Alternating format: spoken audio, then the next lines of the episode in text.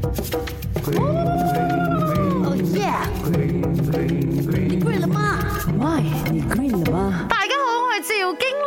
哇，今要讲我的偶像啊，金庸很厉害的他。你不说话是谁？有没有搞错？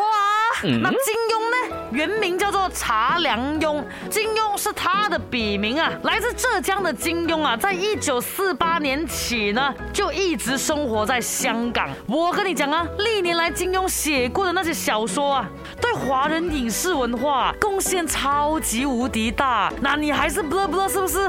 我告诉你几部剧或电影的名字了，你就知道他有多厉害了。有没有看过《射雕英雄传》呢？《笑傲江湖》《天龙八》？